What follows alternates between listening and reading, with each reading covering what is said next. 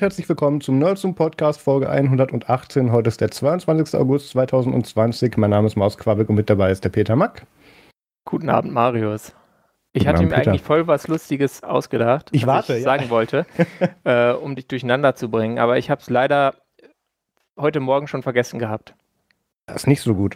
Ja, naja. ich muss mir beim nächsten Mal ins Dokument schreiben. Ja, schreib's aber in ein anderes, damit ich das nicht mitkriege. Ähm, Wieso? Da ist die Überraschung viel größer.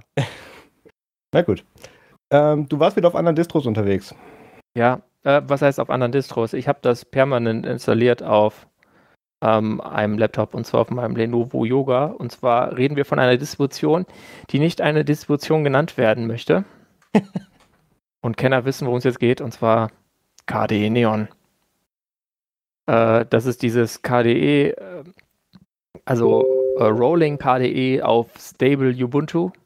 Und die sind jetzt halt mal äh, auf 2004 hochgegangen, von 1804. Was ganz schön ist, weil dann die Nicht-KDE-Pakete auch mal wieder aktuell sind. Aber äh, das habe ich, hab ich gemacht, das Update, und es lief fast unfallfrei. Nur eine Sache hat dann hinterher alles aufgehalten und dann dachte ich, ja, fange ich da jetzt groß an zu debuggen. Es war irgendwie so ein Paket namens Install-Info. Install ähm, und ähm, ich dachte, okay, jetzt muss ich da gucken, wie dieses mit diesem Package-Kit, weil du musst ja KDE Neon mit Package-Kit, also PK-Con-Kommandos ja. und so aktualisieren. Da dachte ich mir, komm, ich hatte doch kürzlich so ein ähnliches Problem auf so einer äh, Debian-Distribution auf dem Pinephone. Da hat es geholfen, einfach nach äh, slash var slash lib slash äh, dpkg slash äh, Paketname Punkt postinstall das wegzulöschen und das habe ich da gemacht und siehe da ein äh, kleines äh, sudo apt f install und danach lief das Update da durch. Von das erste nach dem großen Upgrade. Und äh, sonst ja, ist nicht viel anders. Äh, du merkst es ja quasi gar nicht, weil die Oberfläche war ja vorher auch aktuell, äh, aber es ist schön, mal wieder auf einer neuen Basis zu sein damit. Wobei ich ja, immer noch denke, dass ich da einen Fehler gemacht habe, dass ich auf meinen Touchscreen-Laptop ausgerechnet KDE getan habe. Aber naja, das ist ein anderes Thema. Funktioniert das nicht so gut? Ja.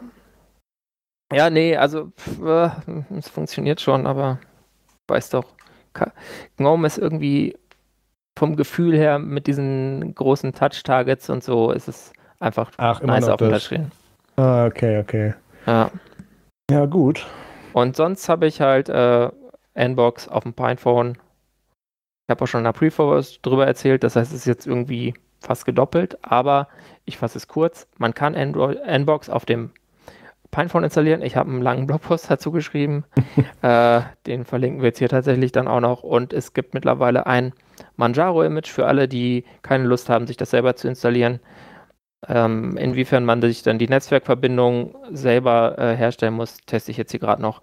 Aber äh, ja, das ist jetzt auch kein super neues Android, das ist Android Nougat, also 7.1.2, Security Patch Level von irgendwie Oktober 2019, aber oh. naja, neuer geht halt nicht für Nougat. Hat Google ja irgendwann aufgehört das zu patchen und ja, äh, ja äh, kann man machen. Und ich denke, gerade Manjaro ist da ganz gut für geeignet, weil Manjaro auch standardmäßig äh, mit einer, schon vorher mit einer Swap-Partition Swap kam und das ist halt sonst so ein Ding mit Nbox, äh, dass dir das halt einfach den RAM wegfrisst. Wie blöd. Und so ein Pinephone hat ja nur 2 GB RAM bei den bisher ausgelieferten Varianten. Und da kommst du dann schnell an die Grenzen. Marius, was hast du gemacht? Irgendwas mit To-Dos.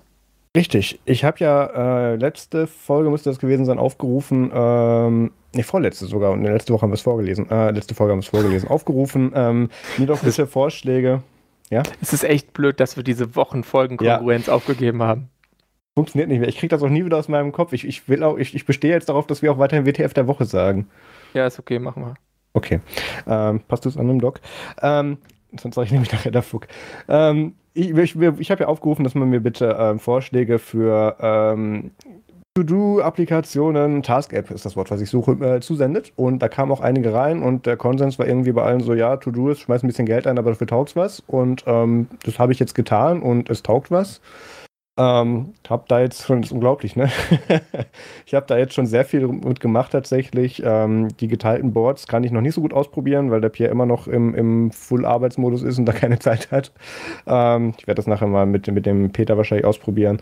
Ähm, der muss sich jetzt auch noch To-Do's installieren. Kannst du mal gucken, ob dein Un Unbox das da packt. Ähm, nicht? Okay.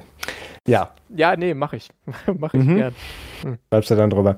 Äh, ich, ich bin ganz froh darüber tatsächlich. Plane Crash tut, incoming. Ja, genau. Das, das tut ganz, das, das klappt ganz gut. Ähm, hat eigentlich alle Features, die ich haben wollte. Von daher werde ich jetzt mal eine Weile mit rum experimentieren ah. und da später nochmal mein Feedback zu geben. Ich habe komplett ja. vergessen, dass es noch ein weiteres schlimmes Problem gibt mit Nbox momentan. Und zwar mhm. diese Standard-Tastatur. Es funktioniert einfach nicht.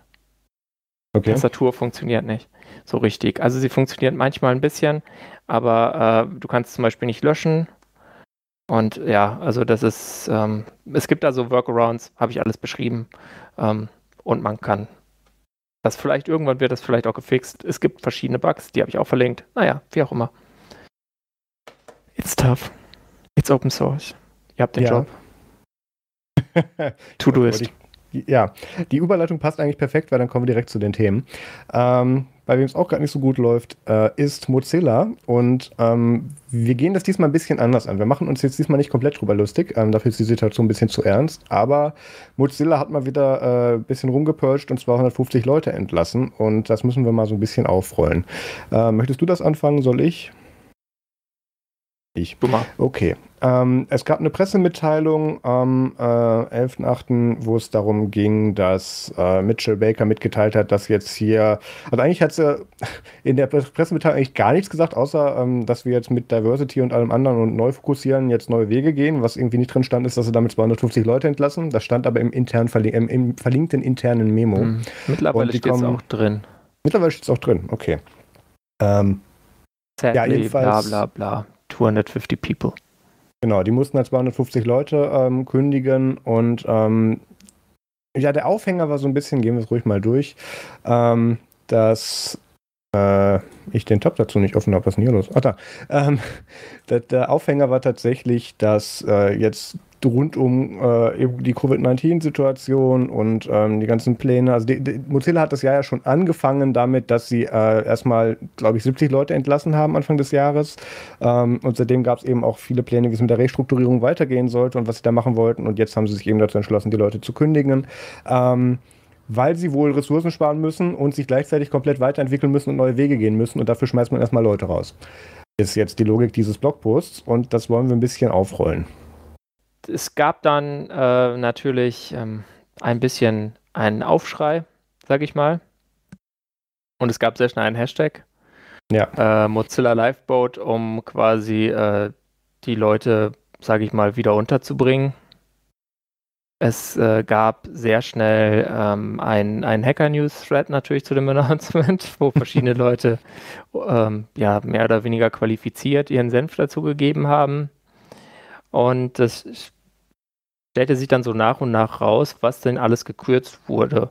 Und zwar wurden äh, verschiedene Security-Teams, außer ich glaube, das für Gecko äh, quasi äh, entlassen, ja. weil wer braucht schon Security?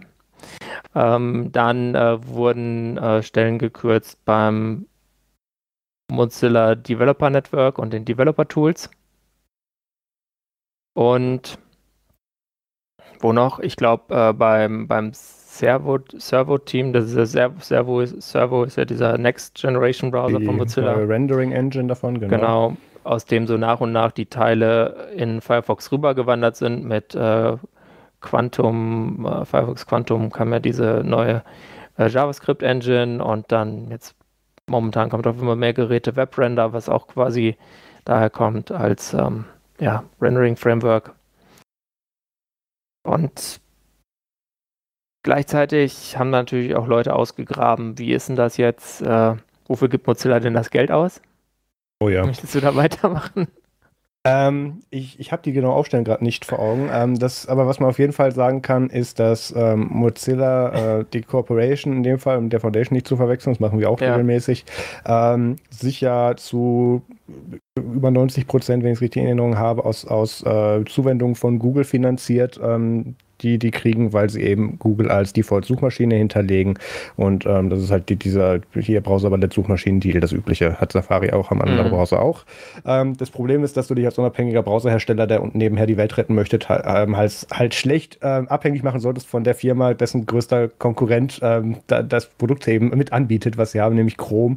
Und ähm, ich, ich habe auch hier in, in den Shownotes reingeschrieben, dass das können wir vielleicht vorgreifen, dass Google sich, glaube ich, Firefox nur noch so als, als Ausrede hält, falls sie irgendwann Antitrust wegen Chrome kriegen und sagen, nee, nee, da hinten ist doch Firefox.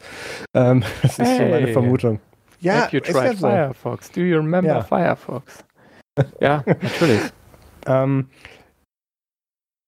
ich ich, ich würde mal ein bisschen Ha, wir, wir, kürzen noch nicht ab. Ich, ich möchte ganz kurz noch ähm, was zu dem öffentlichen Statement ähm, sagen, was, was gepostet wurde von der Mitchell Baker, weil ähm, ich stimme mit über, überraschend viel überein, beziehungsweise ich, ich finde sehr viel gut, was da drin steht. Ähm, sie sagt nämlich an, also natürlich, dass Leute entlassen werden, logischerweise.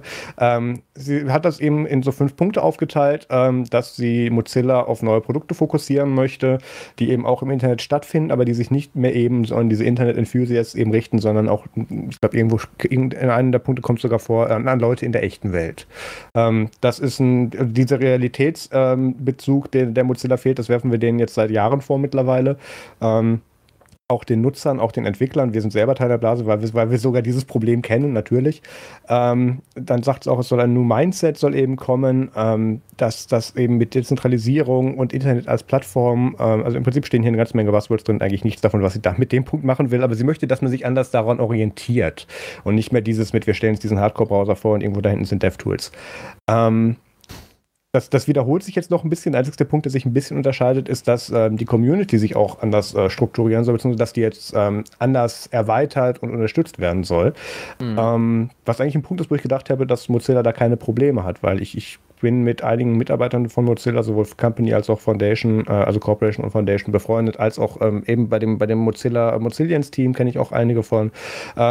Die sind eigentlich sehr gut organisiert. Ähm, ich bin immer wieder überrascht, wenn in irgendeinem Dorf irgendwo auf der Welt dann irgendwie dann mit 40 Leuten ein Hackathon gemacht wird und da Bilder dann geschickt werden oder so. Also da, die sind gut aufgestellt. Ähm, aber auch da ist jetzt eben das Ziel, dass es eben auch Leute außerhalb der Blase jetzt interessieren sollen, dass man sich da anders aufstellen muss. Eben, kurz gesagt, Mozilla möchte von diesem ähm, Browser-Image für jetzt, äh, wie sage ich das jetzt, ohne dass ich wieder E-Mails kriege, ähm, es ist kein ungewöhnliches Verhalten im, im Open Source und Free Software Bereich, dass man sich gerne so mit dem Underdog oder zumindest nicht mit dem größten Anbieter gerne dann sympathisiert und dass man da dann eben lieber dessen Produkt nutzt als der andere, weil der ist ja viel größer und deswegen böser. Und ja. das ist eine Rolle, die konnte Mozilla mit mehreren Produkten oder mit zwei Produkten, wenn man sich das mal ehrlich anguckt, ähm, sehr gut erfüllen.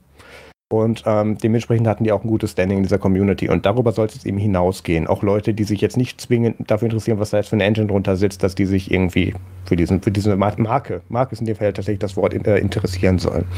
Und ähm, diesen, die, diese neue Annäherung an eine Realität oder ein, eine realitätsnahe Situation, wo man vielleicht auch Produktmarketing betreiben kann, die finde ich gut. Ähm, das Problem ist, ich glaube ihr nicht. ähm, weil sowas sagt sie öfters. Sowas hat sie bereits öfters gesagt. Ja. Und ähm, was, was, das soll jetzt hier eben alles nur davon ablenken, in Anführungszeichen, dass eben im Hintergrund ähm, sehr viele Leute von ihren Core-Products eben und von Core-Projekten entfernen und ähm, Geld einsparen. Der Teil, der jetzt sich jetzt hier noch nicht bestätigt hat, ist, dass sie mit diesem Geld was anderes machen wollen.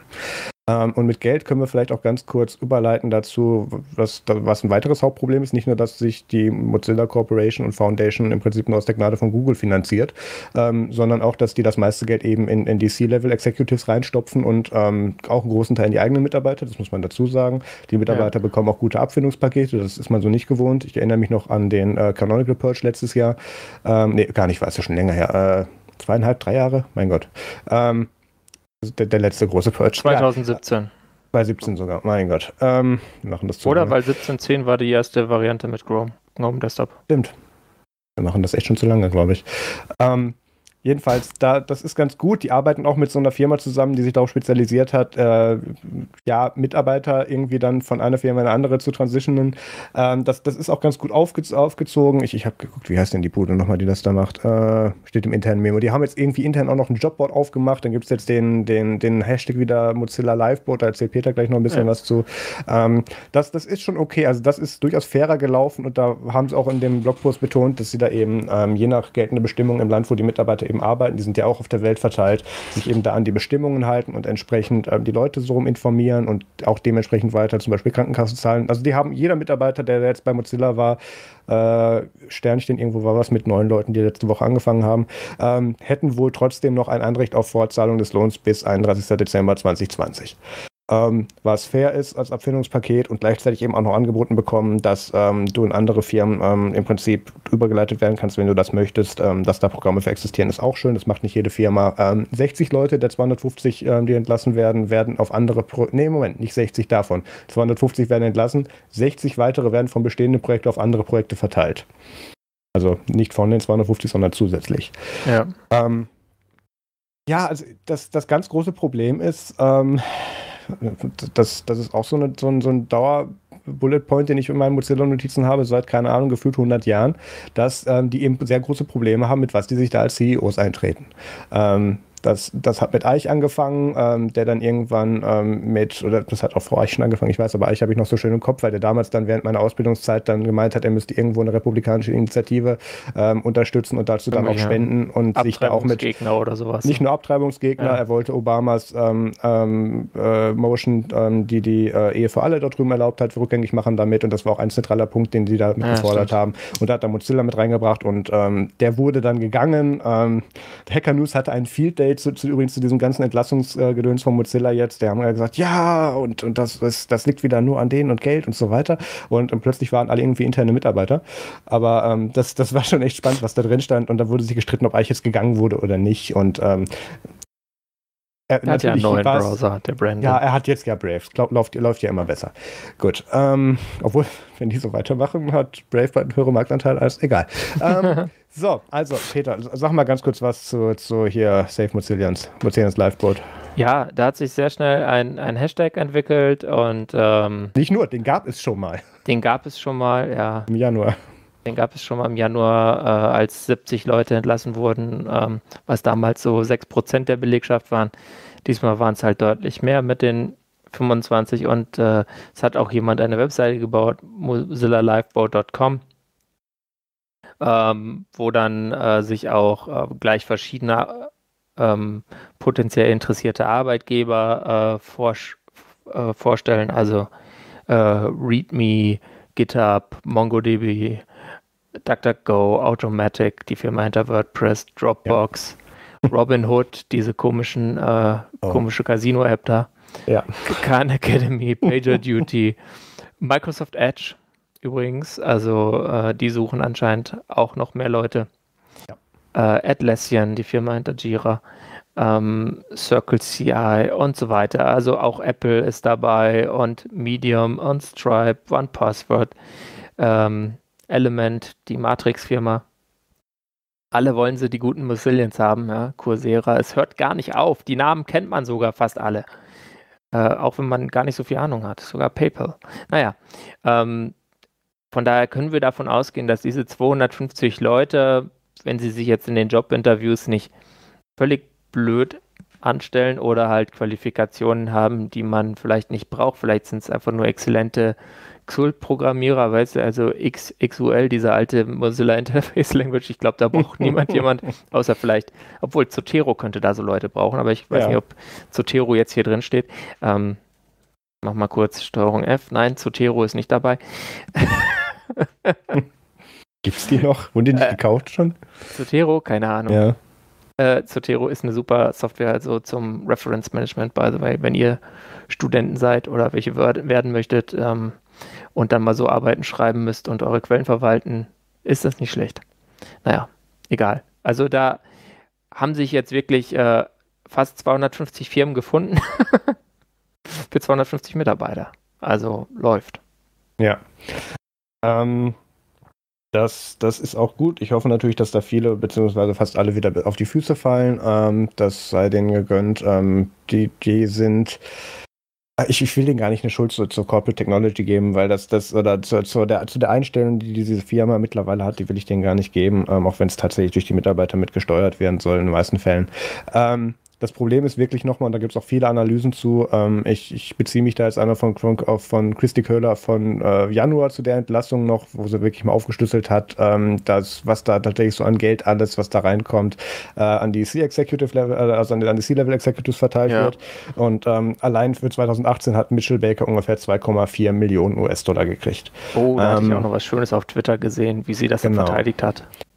Ja, und ich meine, ähm, muss man auch zu sagen, ähm, äh, oh Gott, jetzt habe ich das, das genaue Konstrukt, was die an Firma haben, nicht ganz im Kopf. Egal, auf jeden Fall, das, was die da an Geld kriegen, schütten die auch wieder aus. Das ist okay.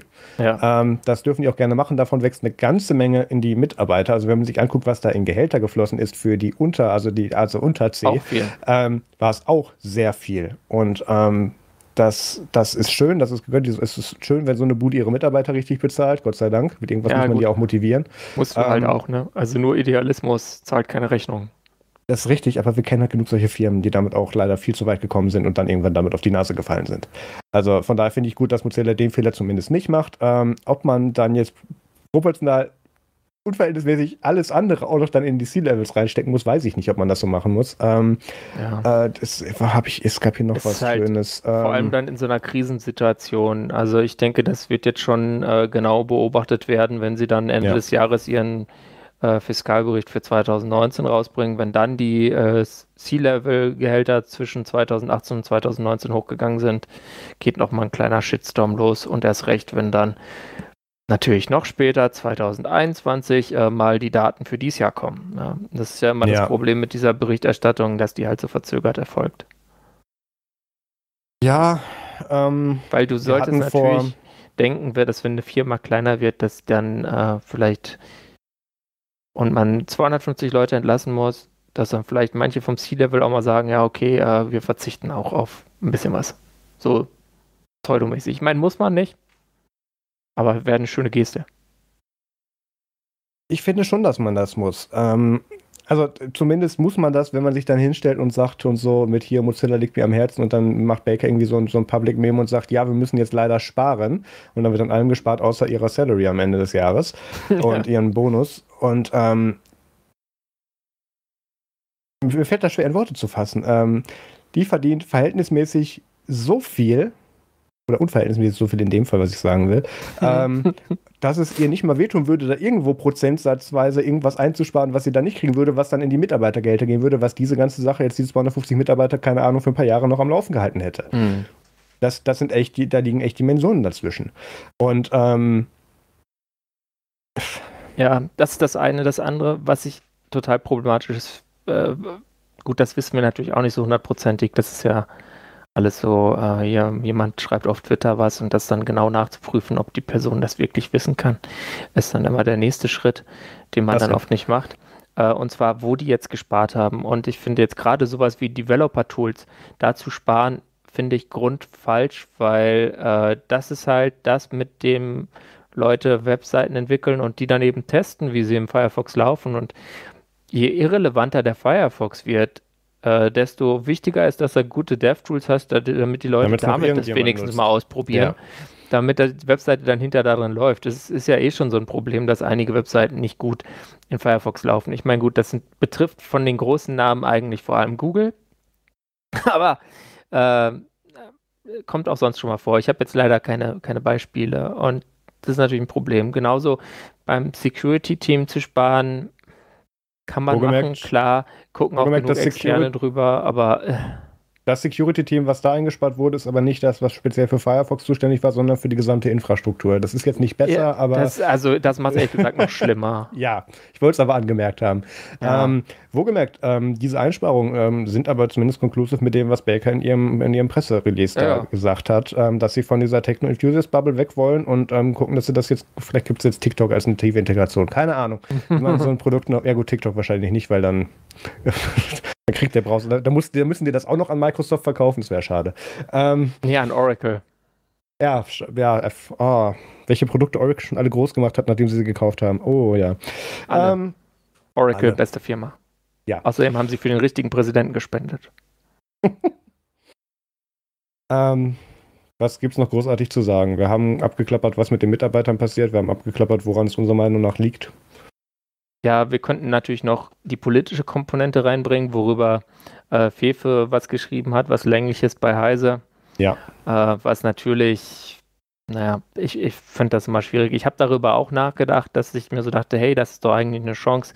Äh, könnte dann nicht äh, irgendwas Europäisches was machen, also die EU oder irgendwelche ähm, anderen Technologieförderfonds, dass die halt sagen, okay, ähm, wir in Europa haben ganz viel von dieser technischen Entwicklung zwar anfangs mitgemacht, aber seitdem viel verschlafen.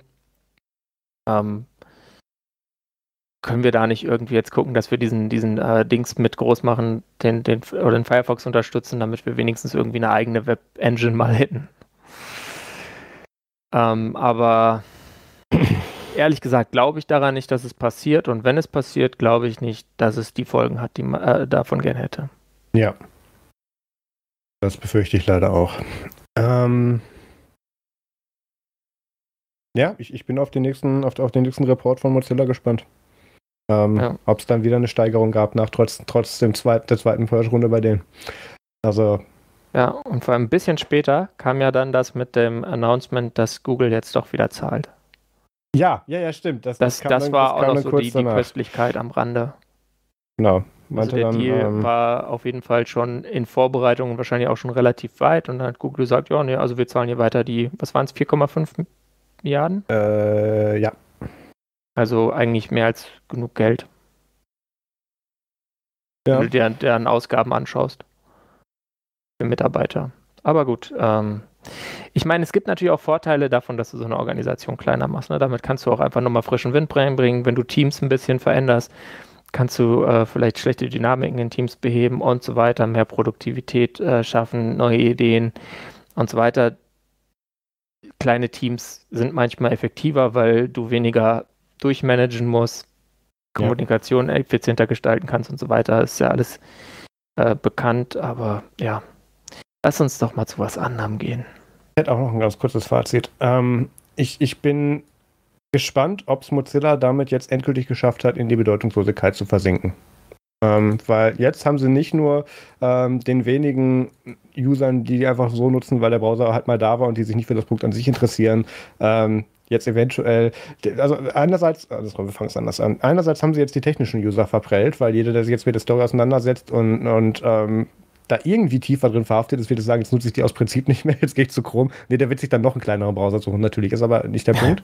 Cube-Browser. Ähm, ja, das, das Mit Wim-Bindings. Oder mit Emacs surfen. Wir reden nachher auch nochmal, genau, über Emacs.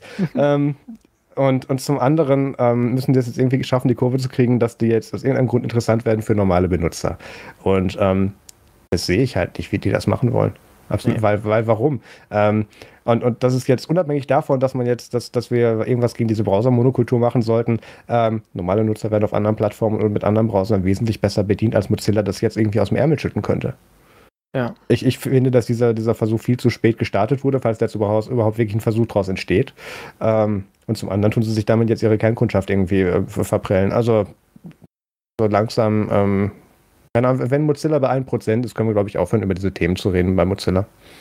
Ja, wenn ich der letzte Firefox-Nutzer bin, dann äh, sage ich nochmal, ich bin der letzte Firefox-Nutzer und dann mhm. reden wir darüber nie wieder. Ja. Was ich natürlich auch schade finde. Gut, dann kommen wir jetzt zum nächsten Thema im Follow-up. Ähm, machen wir das? Natürlich machen wir das. Und zwar ist das nur eine ganz kurze Sache. Und zwar hatten wir darüber berichtet, äh, über diesen, diese Sache in, in, Norwegen mit, den, mit der unabhängigen Werkstatt, Reparaturwerkstatt, wo, äh, wo es einen Rechtsstreit gab mit Apple und dass Apple dann ähm, mittlerweile dann doch unabhängige Werkstätten zulässt. Das bezog sich aber erst nur auf äh, iPhones und iPads und jetzt bezieht es sich auch auf Macs. Das heißt, auch unabhängige Werkstätten haben jetzt bessere Möglichkeiten, Macs äh, qualifiziert zu reparieren. Aber That's nur, it. wenn ja ich, ja, ich, muss, ich muss trotzdem ganz kurz einstellen, genau. sonst kriegen wir E-Mails. Ähm, aber nur tatsächlich, wenn du dich irgendwie ganz speziell in diese äh, Certified-Programme einschreibst und auch dafür sorgst, dass ähm, also, du darfst keine ähm, äh, Materialien auf Vorrat haben. Du musst dann, wenn der Kunde mit dem auseinanderfallenden MacBook von 2001 irgendwie vor dir steht, sagen, okay, hier ist jetzt kaputt, ich bräuchte jetzt ein Ersatzteil und ähm, für 2001er Macs gibt es keine Ersatzteile, nevermind. Ähm, der, der steht dann mit dem kaputten Gerät vor dir und du musst dann dem sagen, ja, okay, ich mache da jetzt einen Fall bei Apple auf, in zwei Wochen sind die Teile dann da. Ähm, ja. Das ist natürlich nicht die gleiche Situation und der gleiche Vorteil, den du hast, wenn du in einen Apple Store gehst. Und genau ja. das ist das Ziel dieser Aktion. Und deswegen natürlich. sehe ich das jetzt nicht wirklich daran, dass, dass Apple da jetzt ähm, irgendwie zu Kreuz kriegt und jetzt auch andere mitspielen lässt, sondern die wollen dann, wenn das Antitrust-Hearing dann zu dem Thema vorkommt oder wenn, wenn sie dann da Wettbewerbsbeschwerden ähm, wieder kriegen, können sie dann sagen, ja, aber wir machen doch schon. Wir haben doch hier. Ja, nicht unser Plan, Problem, dass die anderen so unflexibel sind. Wir würden den ja gerne schneller liefern, aber XY und Z. Ähm, ja. Das, das wird dann halt kommen. Das, das wird kommen, da hast du vollkommen ja. recht.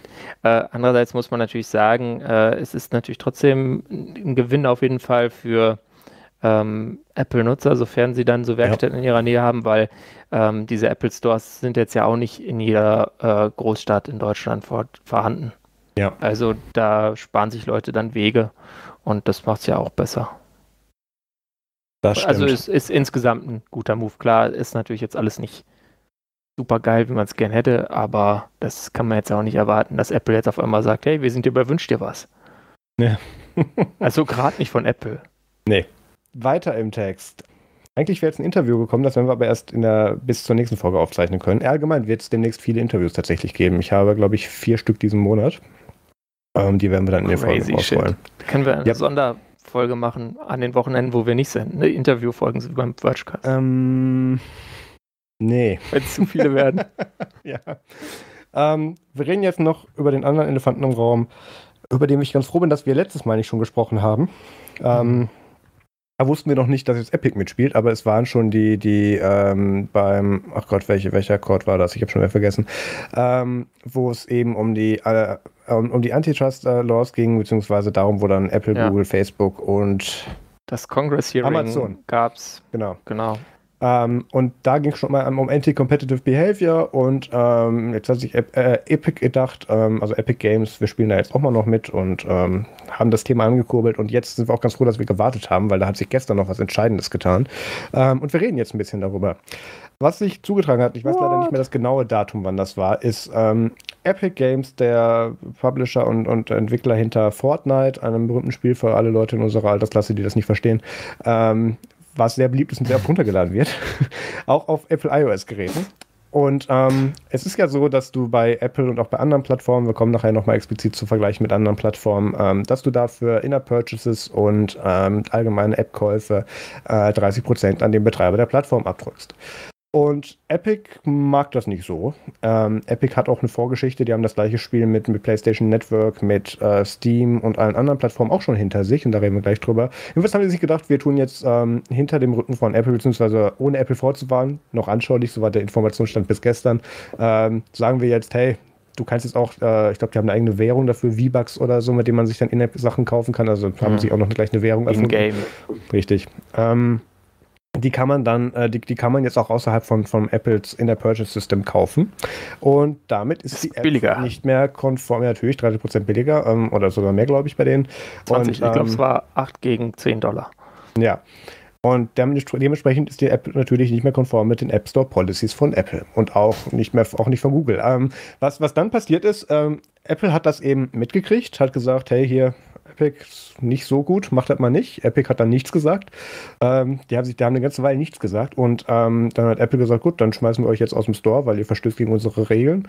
Ähm, und keine fünf Stunden später hatte Epic dann einen irgendwie 80-seitigen ähm, Klagebrief dann schon bei, bei der entsprechenden Institution eingereicht und haben dann Apple, äh, wollten Apple verklagen damit.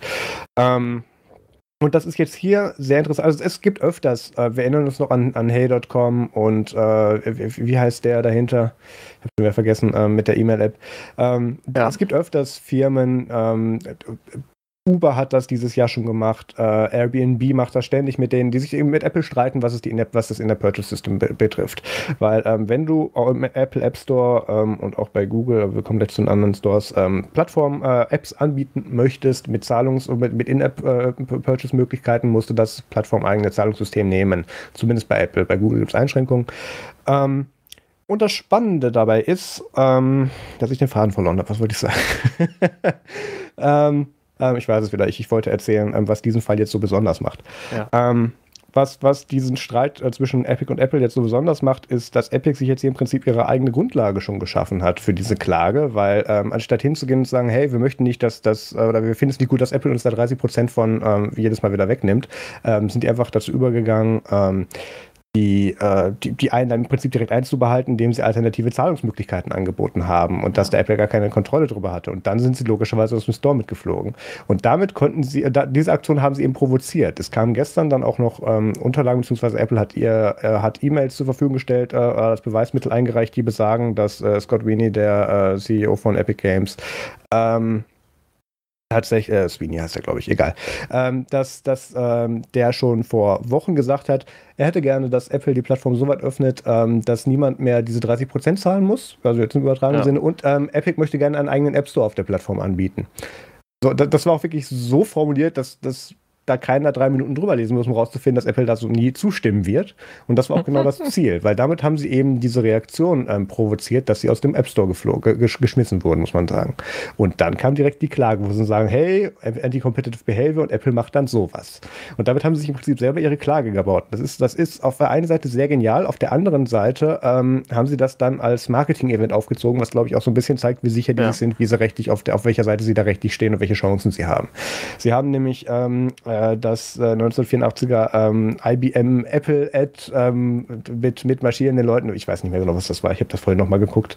Ähm, dieses Ad haben sie Szene ja. für Szene nachgestellt mit dem Titel 1980 Fortnite und ähm, da war dann natürlich klar, dass Apple dann dieser Behemoth ist und der dann irgendwie diktatorisch und anderweitig dann eben dann über seine, über seine glaube, Soldaten waren es im Video, irgendwie herrscht, ist auch egal.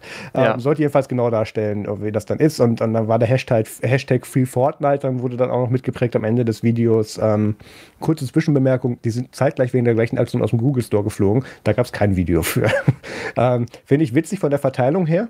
Ähm, ja. Das offensichtlich, also natürlich klar, du hast das bessere äh, Marketing-Traction, wenn du das mit, mit, äh, mit Apple machst, weil Google Play Store interessiert sich dafür nicht. Oder die interessiert sich keiner für den Play Store. Video dann auch noch in ihre ganzen äh, Fortnite-Games reingebracht, also auch auf ja. anderen Plattformen, also irgendwie auf der, auf der Switch und ja, also auf den, allen Plattformen haben die dieses Video dann gezeigt und äh, das ist schon äh, lustig, weil dieses Video war quasi, das hat Apple gemacht, als sie den Macintosh äh, announced haben. 1984 und äh, es referenzierte halt äh, dieses diese George Orwell äh, Novel, ähm, George Orwell Roman, Dystopie äh, 1984, wo halt äh, dann, wo du eine Massenüberwachung hast und wo äh, ständig Krieg ist mit äh, Eurasia und irgendwie so anderen äh, und dann irgendwann wechselt es mal zwischendrin und so weiter. Ja. Ja. Also das ist schon, das ist schon echt ein Sucker Punch, den die da gemacht haben. Ähm, also die Forderungen von Epic an sich waren, wie schon angemerkt, dass die eben einen eigenen Play Store, äh, eigene Play, ja, Play Store auf iOS, kommt dann auch noch zu, dass die einen eigenen App Store auf iOS fahren dürfen, der ähm, unter der Haube die gleichen Mechaniken verwenden darf wie der App Store von Apple selber. Ähm, und dass die im Prinzip das gleiche machen dürfen, komplett das gleiche wie der App Store, nur dass sie nicht von der von der Qualitätssicherung, nennen wir es mal so, von Apple abhängig sind. Ähm, und alles machen dürfen auf der Plattform, äh, App Review, genau, ähm, dass sie alles auf der Plattform machen dürfen, was sie wollen. Und ähm, das ist aus mehreren Gründen problematisch. Und ich, ähm, ich, ich glaube, wir fangen mit, mit der Altstore-Geschichte dazu an. Peter, du hast da was so rausgesucht. Der hatte ein ähnliches Konzept, aber andere Begründungen. Ja, und zwar äh, den Altstore, den gibt es äh, seit September 2019.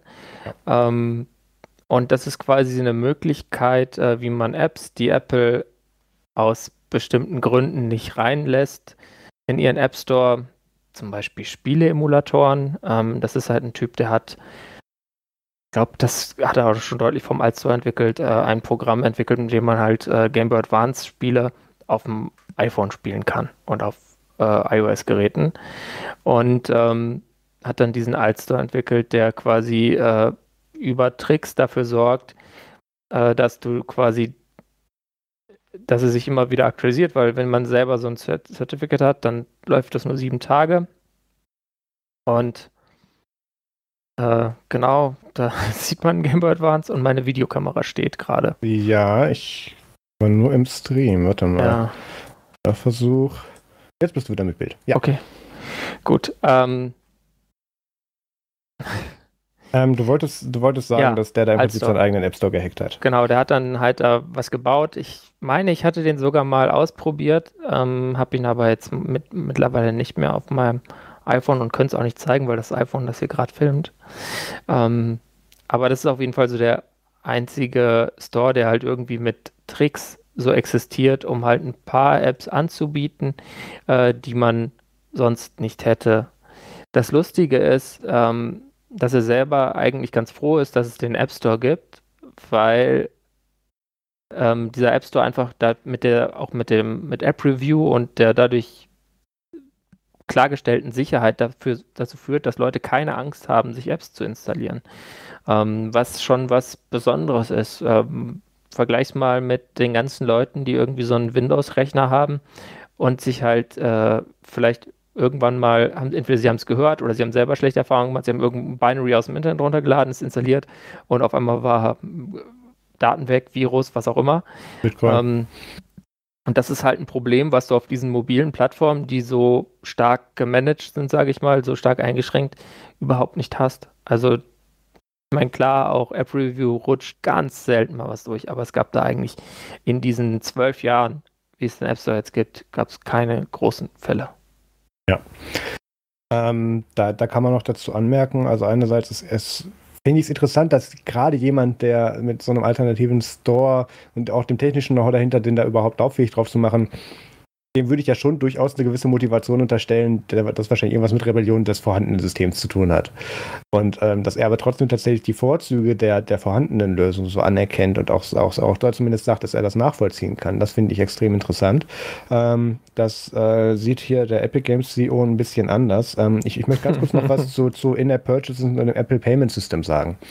Ähm, Du hast gerade schon angesprochen, dass es toll ist, dass man dem App Store aufgrund der, der sehr strikten App Store Review Policy ähm, im Prinzip mit allem, was da drin ist, ziemlich vertrauen kann, weil in 99% der Fällen oder wahrscheinlich mehr kriegst du da nichts irgendwie, was dir, keine Ahnung, deine Kreditkartendaten klaut oder zumindest nicht als App speziell.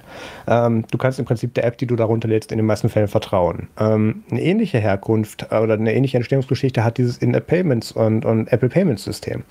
Ähm, du hinterlegst deine Kreditkarte nicht jetzt 100 Mal bei Ridesharing-Anbieter XY. Du hinterlegst die einmal bei Apple, der Plattform, dessen Apps und, und dessen Ökosystem du bereits vertraust und das wird darin dann sicher durchgepiped. Da werden dann für jede Transaktion eine einzelne ID generiert. Gut, das, das kennen wir alle schon. Ähm, du, und du kannst da eben darauf vertrauen, dass es darüber gut funktioniert und dass dir da deine Daten auch nicht abhanden kommen. Oder wenn, dann eben nur mit dieser Einmal-ID. Aber das führt zu weit. Ähm, und dafür, was heißt nicht nur dafür, Apple möchte halt für, für jedes Geld, was irgendwie durch die Plattform durchfließt, ihren Anteil haben. Und ähm, da ist Apple nicht alleine. Ähm, ich habe mir vorhin das mal rausgesucht und aufgeschrieben, wie das denn bei allen anderen Plattformen ist, wo Epic äh, Games so ein bisschen mit in Berührung kommt. Ähm, fangen wir an mit Steam, ähm, mit dem sie ja ein ähnliches Spiel abgezogen haben, bis sie dann unter Windows ihren eigenen Store rausgebracht haben. Ja. Äh, Steam nimmt auch 30 Prozent. Äh, Sony PlayStation Store, äh, PSN, nimmt auch 30 Prozent. MS Store, Xbox, 30 Prozent. Ah, steht nicht mehr. Ich glaube auch 30 Prozent. Äh, auf jeden Fall auch ein Anteil. YouTube nimmt 45 Prozent. Da, da habe ich nachher noch meinen eigenen Run zu, wenn ihr möchtet. Ähm, Twitch nimmt 50 Prozent. Das ist wiederum krass. Andererseits, Livestreaming ist hart. Mhm. Ähm, da, da, können wir auch gerne nachher drüber reden.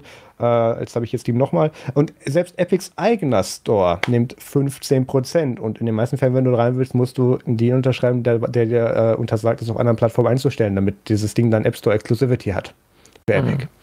Ähm, Epic ist jetzt nicht irgendwie äh, der, der getretene Hund, irgendwie der jetzt sagt, oh Gott, äh, wir wissen nicht, wir, wir, kriegen nicht genug Geld oder wir müssen uns auch irgendwie finanzieren. Nein, die möchten das einfach selber haben. Die möchten das selber tun. Und die nehmen sich jetzt aufgrund dieser ganzen Antitrust und, und äh, Anti-Competitive Behavior-Prozesse in den USA, haben sie sich jetzt gerade, weil es marketingtechnisch gut läuft, Apple vorgenommen. Und ähm, darauf eingeschossen und möchten da jetzt auf den Zug mit aufspringen und sagen, hey, ihr macht doch die Plattform, wir möchten mitspielen, aber ihr sollt kein Geld dafür kriegen. Beziehungsweise ja. wir sollten alles Geld dafür kriegen. Ähm, we do the job, we need the money. Ja, und ähm, wir, wir, können jetzt, und ich möchte das ganz kurz abhaken, damit wir es einmal gesagt haben, ich, ich finde, dass 30% zu viel sind, egal für, für welche äh, In-App-Transaktion. Ähm, ich auch. Das, da da gab es eine sehr gute Analogie von John Syracuse ähm, äh, in ADP diese Woche, ähm, wo er es mit E-Books verglichen hat. Und ähm, ich, ich, ich, musste zum, ich wurde zum Glück noch nie gezwungen, Bücher zu schreiben. Ich musste maximal, also ich habe zweimal Vorwörter geschrieben oder wurde dazu gezwungen. Ähm, oder Nachträge, das hat wohl geklappt, aber daher kenne ich so ein bisschen den Prozess. Der Verlag wird bezahlt, das, das Lektorat dahinter, ähm, der Verleger, der Publisher, die Läden kriegen auch noch irgendwie einen Anteil ab und irgendwas davon landet dann nach dem ersten Teil, der dir bereits ausgezahlt wurde, sobald der wieder aufgefüllt ist, dann auch nochmal irgendwann bei dir aus den Verkäufen. Ähm, das ist einfach ja. kein Bereich, wo du 30% Marge hast, die du abgeben kannst. Das ist völlig unmöglich. Ähm, hat Apple ja gesehen, deswegen haben sie gesagt, wir machen jetzt unseren eigenen Bookstore. Wie das rausgegangen ist, wissen wir. Ähm, was äh, allerdings äh, hier, hier auch noch bei Games natürlich anders ist, ähm, ich habe auch regelmäßig den Gedanken, ach Gott, mach jetzt irgendwie so einen, so einen langweiligen Idle-Click-Simulator und mach da unten oder alle drei, fünf, sechs, sieben Aktionen, mach da einen Werbebanner rein, du verdienst dich dumm und dämlich, weil so funktioniert Gaming derzeit auf mobilen Plattformen. Das, das funktioniert sehr gut. Und natürlich sagt auch Apple, ähm, da, dass da ähm, ja, Unmengen, obwohl ich weiß gar nicht, wie es für Werbeanzeigen ist, mit den, Aus, mit den Auszahlungen, die durch die Plattform gehen, ehrlich gesagt. Egal. Jedenfalls, da fließt eine Menge Geld durch. Und Apple möchte da natürlich ihren Anteil. Und ähm, ich, ich gönne Apple da auch, auch definitiv einen Anteil. Wie hoch der ist, werden wir gleich noch versuchen zu beziffern, was der sein sollte. Ähm, Apple stellt die Plattform dabei, äh, äh, stellt, stellt die Plattform äh, zur Verfügung, ähm, die Development-Tools, die Dokumentation, ähm, die Payment-Möglichkeiten, damit das alles sicher läuft. Gut, Sie sagen gleichzeitig, dass, dass das einzigste Methode ist, die du verwenden darfst auf der Plattform. Das ist nochmal eine andere Problematik. Sie, sie sorgen dafür eben, dass, dass du einer breiteren Masse zur Verfügung gestellt äh, oder äh, vorgestellt werden kannst. Ähm, ich ich finde schon, dass denen da ein Anteil zusteht. Ich, ich bin ein bisschen hin und her gerissen, ob denen von jeder In-App-Payment-Transaktion was zusteht, anstatt nur vom, vom initialen Kauf. Aber ähm, da muss man auch sagen, da hat sich einfach der Markt ein bisschen gewandelt. Das meiste Geld wird jetzt nicht mehr beim initialen Kauf gemacht, sondern während der Benutzung. Gut, da kann man dann auch sagen, gut, dann könnt ihr von, von, jeder In äh, von jedem In-App-Payment noch ein bisschen was haben. Aber das sollten keine 30 Prozent sein. Ja. Und ähm, das ist jetzt genau das, was äh, Epic hat. Ich habe das Epic habe ich zum ersten Mal wirklich mitbekommen, als die damals zu Steam gesagt haben, hey, wir zahlen euch keine 30 Prozent, wir kriegen jetzt einen exklusiven Deal und alle mögen uns oder halt nicht. Und dann gehen wir und dann sind sie gegangen. Und ähm, ich, ich habe es gerade vorgelesen, was nimmt Epic selber? Waren es 10 oder waren es 15? Es waren 15 Prozent. Mhm. Ähm, die, die, mussten im Prinzip den Wert nur halbieren, damit sie sich da als, als Engel hinstellen können mit der Taktik. Also ähm, ich, ich möchte vorhalten, dass, das wird jetzt natürlich auch von ganz vielen ähm, natürlich dann so dargestellt mit, ja, jetzt gibt es endlich den App Stores an den Krank. Das, das ist gängige Taktik. Und ähm, ich, ich bin auch gerne bereit, den, den YouTube-Anteil von 45 Prozent zu verteidigen. Da habe ich, das, das können wir da vielleicht im Nachgang machen. Das machen wir in der Aftershow. Ähm, aber zu sagen, dass, dass die da jetzt gar nichts bekommen. Vor allem von äh, Sweeney hat dann auch noch gesagt in dem Brief, er möchte, dass das dann auch allen anderen iOS-Developer dann so, zu so verfügbar gemacht wird, dass die das dann auch können. Ähm, und natürlich ist das absoluter Bullshit, da lässt sich Apple nicht drauf ein. Und jetzt ist dann eben die Frage, kommen die mit ihrer Klage weit genug, dass sich irgendeiner dazu befähigt sieht, Apple das dann vorzuschreiben, dass sie das müssen, weil dann haben wir ein Problem mit der Plattform und dem Ökosystem. Weil was ich eben finde und was wir auch mehrmals betont haben bereits, was dieser Vorteil dieser iOS-Ökosystem und, und, Platt der Plattform einfach ist, ist, dass du eben durch, diesen, durch diese sehr strengen Prozesse eben einen hohen Grad an Qualität in dieser Plattform kriegst. Und ähm, wenn du möchtest, und das, das habe ich auch schon mehrmals gesagt, abfällig wie ernst gemeint, ähm, wenn du das eben nicht möchtest und also, du möchtest auf eine Plattform, wo jeder jeden Scheiß machen kann, dann nimm dir Android. Die Lösung gibt es bereits. das hast nee, du schon Ernst. gesagt. Ja, ja. Im Ernst. Es, das, das, ich, ich meine auch tatsächlich weniger abfällig, als ich es gerne dann formuliere. Ähm, die beiden Möglichkeiten gibt es. Da hinten ist halt, wird halt alles irgendwie auf Qualität optimiert und die da hinten nehmen halt alles. Also, ja. ja. Ja, ja, und ähm, die haben auch nicht so ein starkes App-Review, genau. das auf jeden Fall. Ja, und ich sehe da ein großes Problem mit dem gesamten Apple-Ökosystem, wenn sich jetzt irgendwo ein Gericht dazu findet, was denen das Recht einräumt, dass die sich einen eigenen App Store einklagen können, weil dann haben wir ein Problem mit der Qualität der Plattform. Und dann macht das auch jeder, dann werden sich da auch noch andere Leute mit dazustellen, dann wird das irgendwann nicht mehr aufzuhalten sein und dann haben wir eine Situation wie bei Android. Wobei bei Android ist es ja auch so, du musst dich da schon wirklich durch so ein paar Sachen durchklicken mit, äh, möchtest du das wirklich, äh, Apps aus Third-Party-Quellen können dein System gefährden, ja. bist du wirklich sicher und so, also wird das auch ist ja auch dramatischer formuliert, als es müsste man in den meisten Fällen, ja. Ja, wobei, also ich meine, es ist schon, ist ja schon eine große Sache. Ich meine, das ist halt auch Epic, Epic hat ja bei Fortnite erst versucht, das selber mit einem eigenen Store zu vermarkten, ja. den man dann runterladen konnte. Ja. Und dann mussten dann die Leute halt gemacht und dann, nee, zweimal Leute gemacht. Vor allem, genau. die mussten zweimal dadurch dann laufen, weil du musst ja in den neueren Android-Versionen dann immer sagen, hier möchtest du dieser App erlauben, äh, diese, und das ist das Programm, mit dem du dieses File dann runtergeladen hast quasi. Mhm. Also erstmal musst du Google Chrome erlauben, Apps zu installieren. Und dann danach musstest du es dann auch noch dem Epic Game Store ins erlauben, damit du dann Fortnite bekommen konntest, was du haben wolltest. Und ich glaube, dieses zweimal hat dann auch noch zu zusätzlichen Abbrüchen geführt. Ob das so der kluge Move war, weiß ich nicht. Was da vor allem noch dazu kam, ist, dass sich dann ganz viele andere im Internet gedacht haben, hey, wir bieten jetzt einen Fake Epic Game Store an und machen da irgendwelche Viren mit rein. Was ja der Yay. Grund war, warum, warum Epic Games tatsächlich dann die Kugel wieder gestückt und gesagt haben, ja. wir gehen wieder zurück in den Play Store. Ich möchte nochmal betonen, im Play Store haben die das gleich abgezogen wie im App Store ähm, und wurden auch da rausgeschmissen, weil das interessiert halt keinen. Ähm, was ich witzig finde, aber da geht halt kein gutes Marketing drumherum. Also das ja. ist jetzt, im Wesentlichen ist da eine sehr gute Marketingaktion raus geworden. Es und, gibt ähm, ja da draußen auch einfach mehr Leute, die Apple hassen oder nicht mögen. Also es gibt schon viele Leute, die haben irgendwie so eine Antipathie gegen Apple. Warum auch immer. einfacher zu haben. Und zwar auch schon seit ja. Jahren. Ja. Also auch bevor Apple jetzt so der Big Dog war. Als Apple noch der Underdog war, gab es auch genug Leute, The die Big gesagt Dog. haben, ach, diese arroganten Apple-Leute da, die, die können doch weggehen. Windows ist doch viel besser. Ähm, ja, also Apple hassen war schon immer einfacher. Das, das ist aber. Was ist nicht, dass ich Apple mit Firefox vergleiche. Ähm, das ist wieder diese Underdog-Situation. Ähm, aber das ist, ist auch egal in dem Fall. Ähm, Ja, also man, man hatte auch gesehen, ähm, jetzt nochmal ganz kurz auf die E-Mails zurückzukommen, die Apple da als Beweismittel eingereicht hat. Ähm, da hat man auch sehr schön gesehen, dass irgendwie Tim Sweeney dann da um äh, irgendwie, ich glaube, kurz nach 5 Uhr morgens dann irgendwie dann am Tag, bevor, oder am Tag, wo die diese Aktion gemacht haben, dann an Frederiki Schiller und Cook dann irgendwie eine E-Mail geschickt hat und ich glaube noch zwei, drei andere. Ähm, wo er dann gesagt hat, ja, da ihr offensichtlich nicht bereit seid, äh, mit euch mit uns zu ein, nee, er hat es anders, er hat es aggressiver formuliert, äh, unseren Forderungen nachzukommen, irgendwie so, ähm, werden wir jetzt, äh, werden wir das jetzt nicht länger dulden und, und, und werden uns äh, jetzt dagegen stellen. Ich lese es dir genau vor, warte eine Sekunde.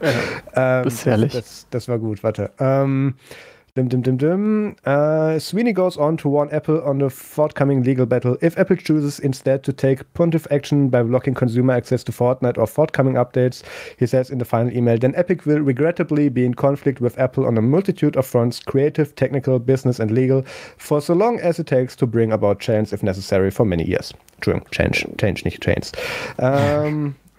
Ja, ja. Äh, und das hat er um 5.08 Uhr an Schiller, Cook, Frederiki und Fischer geschrieben.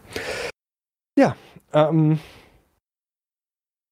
ich, ich, ich, ich, bin halt, ich bin halt wirklich zwiegespalten. Einerseits fände ich es nicht schlecht, wenn sich an diesen 30% was ändert. Lass es 15% ja. werden, mein Gott. Und das ist auch übrigens alles, was Apple tun muss, damit das dann nie, damit es dann nicht, äh, Apple müsste sich jetzt dann nur mal sehr von sich aus bewegen und sagen, okay, wir setteln da jetzt und sagen, jetzt machen wir das noch auf 15% und dann wird irgendwann diese Klage dann auch wieder weggelegt. Was die eben, die Kurve, die sie eben kriegen müssen, ist, dass sie das irgendwie vorher machen, bevor sie dazu verpflichtet werden. Weil das macht noch eine ganz große, An das, das öffnet noch eine ganz andere Buchse von der Pandora, was man da noch machen kann mit dann. Ja. Ja, wobei, also ich fände es teilweise, ehrlich gesagt, finde ich 15% immer noch sehr viel. Wenn das einfach ein, jetzt zum Beispiel WordPress hatte das jetzt ja auch kürzlich, die konnten auch kein Update mehr bereitstellen, äh, ohne halt in 30% Deal mit Apple zu gehen. Und das sind einfach dann Domains für irgendwelche Blogs und so. Und da erbringt Apple wirklich mal ähm, Gut, das Service Payment läuft dann in dem Fall, glaube ich, über einen App Store. Mhm. Bin ich mir gar nicht sicher, habe ich jetzt nicht mehr ausprobiert in der WordPress.com App. Ähm, nee, aber das, hm. das, weißt du, da, da bringt Apple selber überhaupt keine Leistung. Und da dann das, diese 30% zu verlangen, da finde ich auch 15 noch zu viel. Meinetwegen, geht auch Apple 5 runter. Aber es gibt einfach so Fälle, wo es wirklich absurd ist wir werden keine 5 sehen, zumindest die von Apple freiwillig. Das, wenn, nee, wir 15 sehen, wenn wir 15 sehen, würde mich auch so überraschen. Der einzige Grund, warum ich das für ansatzweise wahrscheinlich halte, ist, weil Apple da schön sagen kann, wir haben es halbiert. Ja. Ähm, seit einigen Jahren sagt ja auch Apple auf den, auf den Dub-Dub-Keynotes nicht mehr, wie viel jetzt Developer verdient haben, weil man daraus ja schon so, so schön hochrechnen kann, wie viel Apple damit verdient hat. Mhm. Ähm, weil das dann irgendwann äh, Zahlen wurden, äh, so hohe Zahlen wurden, wo man sich dann gefragt hat, hm, ist das jetzt noch gut? naja, ähm, ja, also ich denke nicht, dass, dass wir da äh, irgendwie irgendwas unter 15% sehen werden. Aber ähm, das Problem ist auch, dass Apple da sehr hartnäckig ist und ähm, äh, jetzt auch damit droht, und das ist, glaube ich, ein Link, den wir noch nicht drin haben, den sollten wir nachher raussuchen. Apple droht jetzt auch damit, dass ähm, äh, die, die, Apple hat Epic Games eine, äh, ein Ultimatum gesetzt und gesagt, wenn ihr es bis dahin nicht irgendwie hinbekommt, euch an unsere App Store-Regeln zu halten, werden wir euren Developer-Account deaktivieren. Ähm, was ich soweit eine faire Reaktion finde, ist jetzt halt nur wieder, wer sitzt am längeren Hebel und wer kann es nachher wem wie auslegen. Aber als Reaktion kann ich es verstehen.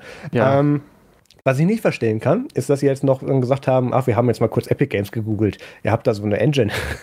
wir verbieten dann in Zukunft sämtliche, äh, jetzt hätte ich fast Unity Engine gesagt, mein Gott, äh, Unreal Engine Spiele. Ist Unreal von Epic? Doch, ja, Unreal, ja, Unreal. Engine war es. Äh, wir verbieten dann sämtliche Spiele, die was mit der Unreal Engine machen. Aber hängt das, das nicht sogar zusammen? Absolut unverhältnismäßig. Jetzt hängt mit diesen Developer äh, Certificates.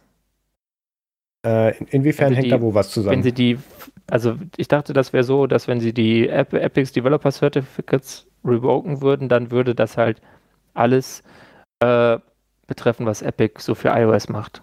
Nein, du stellst in den Store eine Binary rein, die je nach Gerät neu gebaut wird mit den eigenen Abhängigkeiten. Also ähm, da, da äh, gibt es keine okay. in der, derartige Verbindung zu, ähm, rechtlich möglicherweise, mhm. weil was tatsächlich passiert ist, du kannst ja die Unreal Engine bei Epic quasi leasen, beziehungsweise du kriegst eine Lizenz, aber sobald du irgendwie eine Million oder so gemacht hast, will, will, Apple, äh, will, will Epic irgendwie 4% vom Jahresumsatz oder so haben. Das ist ein ganz interessanter Deal, den die sich da ausgedacht haben.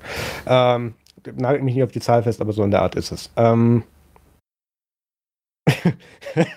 ich stelle mir jetzt gerade vor, wie Apple sagt, übrigens hätten wir davon gerne 30 Prozent dann jährlich. ähm, naja, also ähm, das, das zeigt halt wirklich auch, auch, auch die Ironie und wie lustig wir das gerade finden, dass diese 30 Prozent nicht mehr zeitgemäß sind. Und ähm, das fällt ja auch in den Earning Calls immer unter diese Services-Sparte. Ja. Und die wächst immens. Und ich kann mir auch vorstellen, warum. Weil das im Prinzip passives Einkommen ist. Weil du hast dann da, du hast sehr viele Leute, die, die One-Time-Purchases machen und dann hast du sehr viele High-Roller, die einfach dann per Suchtverhalten in diesem Spiel festhängen oder sagen, oder sich jetzt schön reden, dass sie jetzt da so viel schon Zeit investiert haben, dann lohnt es sich jetzt. Ich habe da schon Stunden, habe ich da. Ich will mich da gar nicht ausnehmen. Ich zahle auch für bestimmte Spiele. Aber das, das, ähm, äh, gut, wenn ich jetzt sage, ich habe das ansatzweise unter Kontrolle, glaubt mir das auch keiner. Nein. ähm, Ich könnte jederzeit aufhören. Nein, ähm, das, äh, da, da, geht natürlich extrem viel Geld durch und da möchte natürlich jeder, jeder der Beteiligten irgendwo was davon haben. Ähm, ich sage, dass, ähm, also genau, was ich sagen wollte, ist, dass ähm, Apple sich da aber ziemlich hart zeigt. Die sind da sehr uneinsichtig, weswegen sie jetzt eben mit dem Bann von, von, der, von der Engine gedroht haben, ähm, als auch dann mit dem Ultimatum bei Epic Games mit dem Developer-Account. Ähm, das befürchte ich, wird nicht so gut enden, weil da wird der nächste Schritt sein, dass sie damit dann eine weitere Instanz vor Gericht gehen und die Klage durchziehen. Ähm, aktuell hat, hat Apple noch ein, noch ein Statement an den Court, ich wüsste jetzt zu gern welcher, aber ich kann mir das in den USA nie merken, ähm, hat dann hat eine Antwort an, an den Court da geschrieben und gesagt, dass äh, hier uh, this emergency ist is of Epic's choosing, beziehungsweise äh, Epics, Epic Games hat das eben selber ausgelöst, beziehungsweise die haben diese Situation selber heraufbeschworen ähm, und müssen da jetzt nicht irgendwie sich, sich irgendwie als Opfer darstellen und möchten deswegen, dass die Klage abgewiesen wird. Ähm, bin gespannt, was da passiert. Ähm, weil das ist jetzt wirklich der erste realistische und ernstzunehmende Vorstoß in diesem Bereich. Also das, das finden ganz viele Leute schon seit sehr vielen Jahren nicht gut, was, was Apple und andere Plattformen da machen. Aber das ist jetzt so der erste, wo wirklich auch was dagegen gemacht wird von einer Seite. So schlecht ich es in dem Fall auch umgesetzt finde. Aber ich bin gespannt, was da passieren wird. Ja, das bleibt spannend und das könnte gravierende Folgen für die ganze App-Ökonomie haben. Aber es kann auch passieren, dass alles so bleibt, wie es ist. Who knows? Ja. Ja, ähm, falls ihr gerade noch spontan ein iPhone bräuchtet, wo Fortnite drauf ist, weil ihr es jetzt noch installieren möchtet, und im Store gibt es das gerade nicht. Auf Ebay werden die Dinger mit jetzt schon irgendwie 4.000, 5.000 US-Dollar ja. gehandelt. iPhones mit äh, Fortnite vorinstalliert. Ähm, Pro-Tipp, nimmt das nicht ernst. Es ist Macht vielleicht eher was für euch, wenn ihr ein iPhone habt, was nicht mehr so richtig geil ist, das vielleicht irgendwie ja, glaub, so ein bisschen so Spider-App installiert hat und da ist Fortnite drauf und ihr wollt das dann mal äh, jetzt nochmal versilbern, dann könnt ihr es ja selber einfach euer iPhone da auch noch einstellen für vielleicht zwei Euro weniger als der nächstteuerste. und dann kauft es bestimmt sofort jemand. Mhm. Gut, Ähm, wow. Wie kriegen wir da jetzt eine Überleitung zu hin? Apple ist ja eine, eine alte Firma äh, und äh, wir kommen jetzt zu einer Software, die sehr alt ist. Und das ist eine Software, die ist Teil des GNU-Projekts. Und ähm, ich muss jetzt kurz mal rausfinden, wie alt die ist. Ich habe das leider okay. vorher nicht äh, mal äh, eruiert. Also die ist auf jeden Fall irgendwie so aus den 70ern. Genau, Emacs. Und Emacs ist 1976 zuerst entstanden als Makrosammlung für einen anderen Editor und ist dann 1984 richtig erschienen. Also 1984, so alt wie der Macintosh. Da sind wir wieder.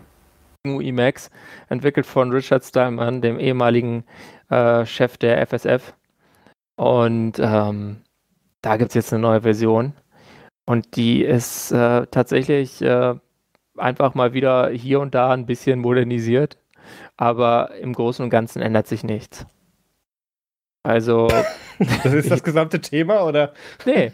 Also es gibt jetzt, äh, sie, haben, sie haben natürlich Sicherheits- und Stabilitätsprobleme äh, behoben, aber vor allem haben sie, äh, also es ist 27.1 heißt die Version. Warum Punkt 1? Gab es 27.0? Nein, gibt es nicht, weil Emacs macht alles anders. Bei denen ist Punkt 1 quasi die erste Version äh, eines, äh, einer, einer neuen Reihe. Und ähm, sie haben ein bisschen äh, die ähm, ja, Integer-Präzision verwechselt. nicht richtig zählen kann? Was? Möchtest du sagen, dass das Emacs-Projekt nicht richtig zählen kann? Naja, also sie machen es anders, sagen wir mal so. Ne? Wollte das nur klar. Aber sie haben das jetzt. Grüße an dieser Stelle übrigens Pierre. Haben jetzt auch daran gearbeitet, dass sie besser mit äh, ja, Gleitkommazahlen, das ist glaube ich der deutsche Begriff für Integer. Ja. War das richtig? Ja. Äh, arbeiten können über die GNU Multiple Precision Library, die jetzt eingebaut ist. Dann haben sie das Parsen von JSON-Inhalten verschnellerten, äh, wie sie die Janson Library eingebaut haben, statt äh, mit ihrem alten Lisp-Paket weiterzuarbeiten. Und äh, sie setzen jetzt auf Halfbus, was so eine Text-Shaping-Bibliothek ist, um Unicode-Inhalte in Glyphen äh, zu, umzuwandeln und haben die Anbindung an die 2D Library Cairo, die vorher experimentell war, äh, jetzt als Standard gesetzt. Also da dürfte sich auch tatsächlich vielleicht in der Performance des Editors hier und da was verbessern, weil Emacs ist jetzt ein sehr mächtiges Tool, aber dafür, man denkt jetzt, es ist eine Software von 1984, die wird ja schnell sein, äh, aber ist sie jetzt nicht immer. Und die dürfte jetzt schneller geworden sein. Sonst haben sie sich äh, von ImageMagick gel gelöst. Das kennt ihr vielleicht vom, vom Webserver. Das ist das, womit man mit so einem WordPress die Bilder klein macht und automatisch äh, Thumbnails in richtigen Größen erstellt. Ja. Und äh, das haben sie jetzt mal rausgeschmissen. Ähm, man kann es aber nach wie vor manuell einbauen als äh, Configure-Option. Also und es gibt jetzt dann das ist noch was ganz Tolles. Äh, neuerdings gibt es. Sorry. Ist nicht wirklich so toll. Aber vielleicht schon für Emacs Power-Nutzer. Ich hatte das Problem noch nicht. Ähm, mal ein bisschen mit Org-Mode schreiben. Ähm, und zwar den äh, gibt es hier zwei Arten von Reitern, und zwar den Tab-Line und den Tab-Bar-Modus. Und der erste ist so ein bisschen so wie Browser-Inhalte zeigen. Also jeder Buffer hat seinen eigenen Tab und du klickst auf den Reiter und dann wird der Inhalt aktiviert. Und ein Plus-Icon macht dir neue Tabs auf. So weit, so mhm. einfach. Und dann gibt es noch einen anderen Modus, den ich jetzt hier nicht ganz verstehe. ja, äh, genau, man kann auch halt das nach wie vor so machen, wie es vorher war. Und das war ein bisschen unverständlich, fand ich immer. Ähm, wenn man da verschiedene Arbeitsbereiche verwalten will. Das mhm. ist sowieso sowas. Wenn man mit Emacs anfängt und man macht dann so einen Buffer auf und den dann wieder zuzukriegen, ohne den zu killen und dabei unter Umständen Inhalte zu verlieren, ist gar nicht mal so einfach. Da muss man dieses Tutorial echt genau lesen. Das, da habe ich echt mal was durch verloren. Ja, also Emacs, äh, gute Sache. Wenn ihr einen Editor lernen will, äh, lernen wollt, der ein Betriebssystem sein kann, Äh, übrigens gab es diese Woche auch einen Tweet, aber leider ohne Link zu irgendeinem Image oder Repo. Da hatte sich jemand ein Emacs OS fürs Pinephone gebaut. Nein. auf Basis von Arch Linux ARM. Das hatte dann einfach so ein, so ein irgendwie sah aus, als wäre es hier dieser Sway. Ähm, Sway, äh, wie nennt man diese Window Manager? Tiling Window Manager ja. und äh, die, die Waybar dazu, was so eine ja, Notification Bar ist. Und dann startet da drin gleich Emacs und konntest du dann mit Emacs alles machen auf deinem Telefon. Ich meine, kannst du machen, ne? wenn du noch Erweiterungen schreibst, dann kannst du auch wahrscheinlich mit Emacs Telefonate führen. So kann man mit Emacs nur im Internet surfen und alles andere machen. E-Mails schreiben geht auch. Emacs ist quasi ein Betriebssystem. Gibt es für Emacs eine Browserstatistik für den Net Market Share? Für EWW? Wird der Mozilla schon zum Problem? Ich glaube nicht tatsächlich. Ich hm. glaube, die meisten Leute wollen tatsächlich, äh, dass Webseiten halbwegs schön aussehen. Okay. Ähm, Telegram wurde kürzlich äh, sieben Jahre alt, habe ich das richtig in Erinnerung? Ja, genau. Ja. Siebter Geburtstag haben sie gefeiert und äh, im, im Zuge dessen hat sich einerseits Pavel Durov über die App-Review-Policy bei, bei Apple aufgeregt, aber darüber reden wir jetzt nicht, das haben wir schon abgehakt. Ähm, aber sie haben auch Videotelefonie eingeführt tatsächlich. Und ähm, Peter und ich haben das vor der Aufnahme ganz kurz getestet. Ähm, das funktioniert ganz gut, wenn man auch ein Endgerät hat mit der richtigen Kamera, Peter. Ähm, dann funktioniert das. Ähm, es ist ähnlich ähm, wie die Voice Calls. Du kriegst dann wieder so vier äh, Emojis angezeigt, mit denen du verifizieren kannst, dass der am anderen Ende das auch hat. Ähm, also du kannst im Prinzip ähm, gucken, ob du auch wirklich mit der Telef Person telefonierst, die du angewählt hast. Und es ist genauso wie die Secret Chats Ende zu Ende verschlüsselt und zwar nicht optional, sondern bei Default. Mehr muss man eigentlich über diese Funktion nicht sagen. Kommt Bild und Ton raus, ist gut, geht. Ja. Und so. genau das gleiche hat Dreamer auch gemacht. Ich hab jetzt alles vorweggenommen, sorry. Ja. Ähm, ja. Nö, ist, ist schön. Ähm, das war tatsächlich einer der, eine der Sachen, die ich äh, jetzt noch vermisst habe von WhatsApp. Also ansonsten ähm, bringt ja eigentlich Telegram WhatsApp die Features bei auch nicht umgekehrt, aber Videotelefonie hatten die halt vorher. Gut, ähm, damit sind wir eigentlich mit den Themen durch. Wir sind auch schon über der Zeit und kommen daher jetzt mal äh, schnell zum WTF der Woche. Haha. ich hab's gelesen, genau. Ähm, und Peter hat uns da was mitgebracht. Ja. Und zwar gab es so eine leicht ironische Geschichte aus Großbritannien. Und zwar hat Großbritannien sich dieses Jahr gedacht, hey, ähm, Brexit und äh, Covid-19 ist noch nicht schlimm genug. Lass uns mal den ganzen Schülern die Noten äh, mit dem Algorithmus ausrechnen, ihre Zeugnisnoten. Und äh, das hat dann auch äh, Jessica Johnson betroffen, die einen äh, Orwell Youth Prize für eine dystopische Geschichte gewonnen hatte. Und zwar äh, in der dann ein Algorithmus Schulnoten entscheidet. Ja? Und das hat ihre Noten so sehr verschlechtert, dass sie jetzt äh, nicht damit äh, wahrscheinlich Literatur studieren hätte können. Ich glaube, sie wollte Literatur verstehen äh, oder, oder hier, ja. Äh, ja. Was natürlich äh, einfach grauenhaft ist. Mittlerweile kann ich dazu sagen, hat sich das zum Glück geklärt. Die, der Aufschrei war sehr groß in Großbritannien und ähm, die haben jetzt sind dann doch dazu übergegangen, dass sie doch wieder die Lehrer die Noten vergeben lassen und nicht mal alle ein bisschen downgraden. Aber ich, ich frage mich da jetzt echt, war die AI, äh, die AI jetzt da jetzt dann irgendwie schon selber voreingenommen? Hat die das als Systemkritik aufgefasst? Oder was war da die Mechanik hinter? Ich denke, dass äh, die wird ja diese Story nicht äh, benot, äh, benotet haben, weil die äh, Story, gut, sie hat, der hat sie, den Award hat sie letztes Jahr äh, gewonnen und sie wäre jetzt ah. dann nicht mehr an der U University of St. Andrews ähm, aufgenommen worden, aber äh, das ist halt, ich weiß nicht, was für eine AI die da gebaut haben, ehrlich gesagt. Es muss irgendwie ein Problem gewesen sein. Sie hat auf jeden Fall wahrscheinlich mitnormiert, weil äh, die ganzen AI ist ja quasi die das sehr gut die Eins äh, des äh, britischen und amerikanischen Schulsystems hat sie einfach äh, runtergeschoben. Ich weiß nicht, ob sie dann auch vielleicht wenigstens irgendwelche ganz schlechten Noten zum Ausgleich angehoben hat. äh, aber äh, sowas äh, kann dir halt äh, schon mal kann halt passieren, darf aber nicht passieren und mhm. deswegen macht man das eigentlich nicht, dass man vor allem, warum auch? Also vollkommen ohne Not einfach mal das äh, System da so umgestellt. Also, und das hat dann halt auch noch vor allem irgendwie Leute getroffen, die eh benachteiligt sind. Also sozial benachteiligt wahrscheinlich. Also wahrscheinlich hat es auch noch wieder ein bisschen rassistisch diskriminiert und so weiter. Was auch immer, wie das Ding das dann rausgefunden haben will. Man weiß ja immer nicht, was für Parameter dann in so einem System drin sind. Aber äh, eine, eine furchtbare Geschichte. Äh, ein bisschen lustig natürlich, dass es dann gerade so einem so einer Schülerin passiert, die da eben eine Geschichte geschrieben hat, in der genauso was passiert und dafür einen Preis gewonnen hat. Ähm, aber hm. also ja.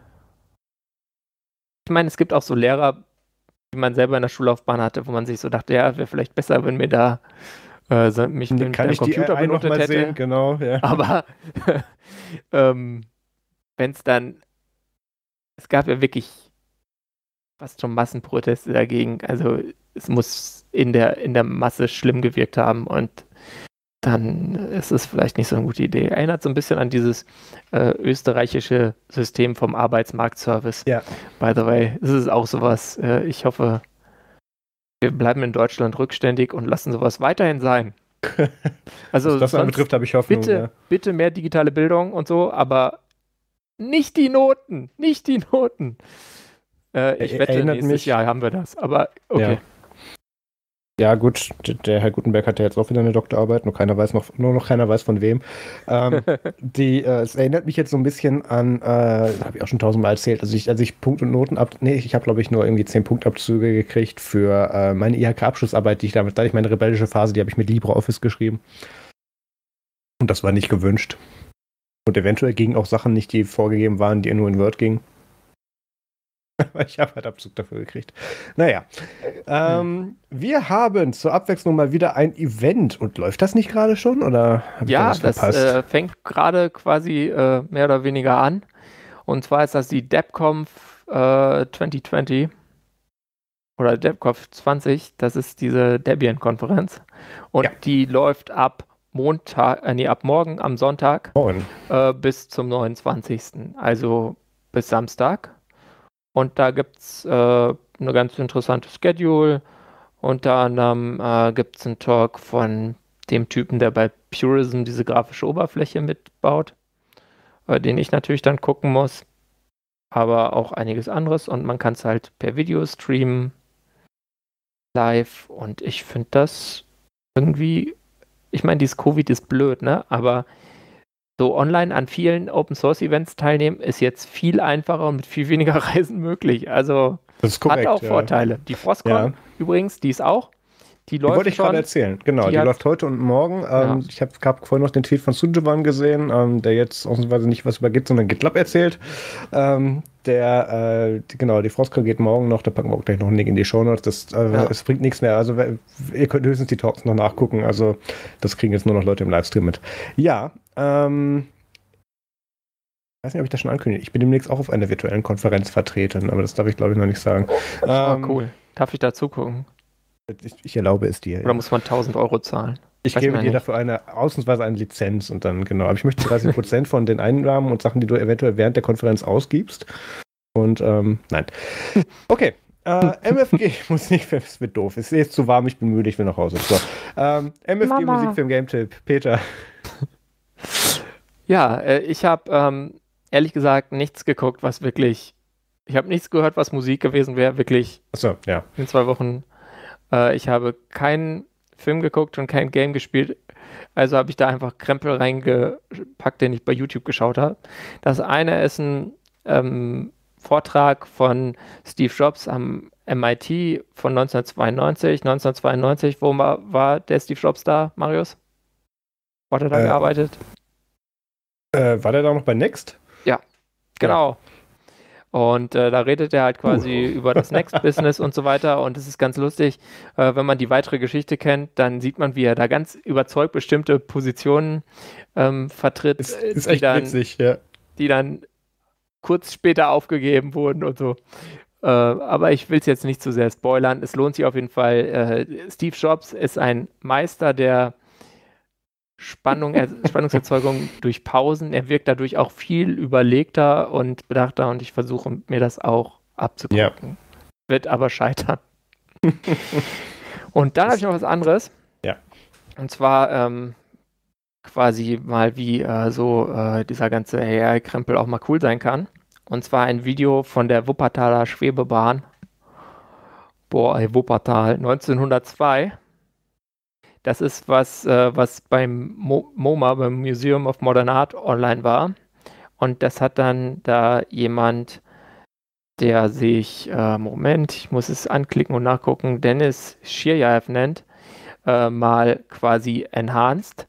Und äh, das ist dann ähm, quasi 60 FPS, Upscale auf 4K und ähm, auch noch koloriert. Also das quasi maschinell nachkoloriert. Und es ist der Hammer, weil diese alte Aufnahme, ich meine, klar, es ist nicht vollkommen perfekt, aber sie wirkt dadurch deutlich ähm, ja, lebendiger, als sie sonst wirkte. Ich habe das vor ein, paar Tage vorher, dieses Original Video von, vom Museum of Modern Art auch mal gesehen gehabt. Und äh, diese Variante mit dann so ein bisschen Farbe und auf 4K, die gefällt mir sehr gut. Insgesamt ist sein YouTube-Kanal auch sehr empfehlenswert. Da hat er noch mehr. Also irgendwie so New York 1911, dann teilweise auch noch mit so einem äh, passend dazu gemachten Ton, weil natürlich, äh, du hattest damals noch keinen Tonfilm, der kam ja erst so richtig sage ich mal, Ende der 20er, wenn ich mich nicht ganz irre. Ja. Und äh, auch so ein Rundgang durch Paris, äh, Tokio 1913 bis 1915, verschiedene Szenen aus der Zeit. Und äh, das, wenn es einfach mal nicht schwarz-weiß ist, wenn es nicht so komisch ruckelt und die Leute so hampeln wie so Hampelmännchen bei vielen alten Filmen, weil halt da irgendwie das, die, die Kameras hatten ja so ein, eine Handkurbel quasi, wenn die dann irgendwie ein bisschen ungleichmäßig gedreht wurde, dann ja. sah das ja dann hinterher komisch aus oder wenn die Abspielgeschwindigkeit einfach nicht zur Aufnahmegeschwindigkeit passt. Das ist Heute heißt das variable Framerate. Ja, das hat, die hatte man damals sehr manuell. ähm, das ist, äh, das, diese ganzen Störeffekte sind quasi raus und damit kann man dieses, dieses Leben quasi viel nachvollziehbarer. Ich würde mir das ehrlich gesagt auch noch für so ein paar alte äh, Spiel- oder Stummfilme wünschen.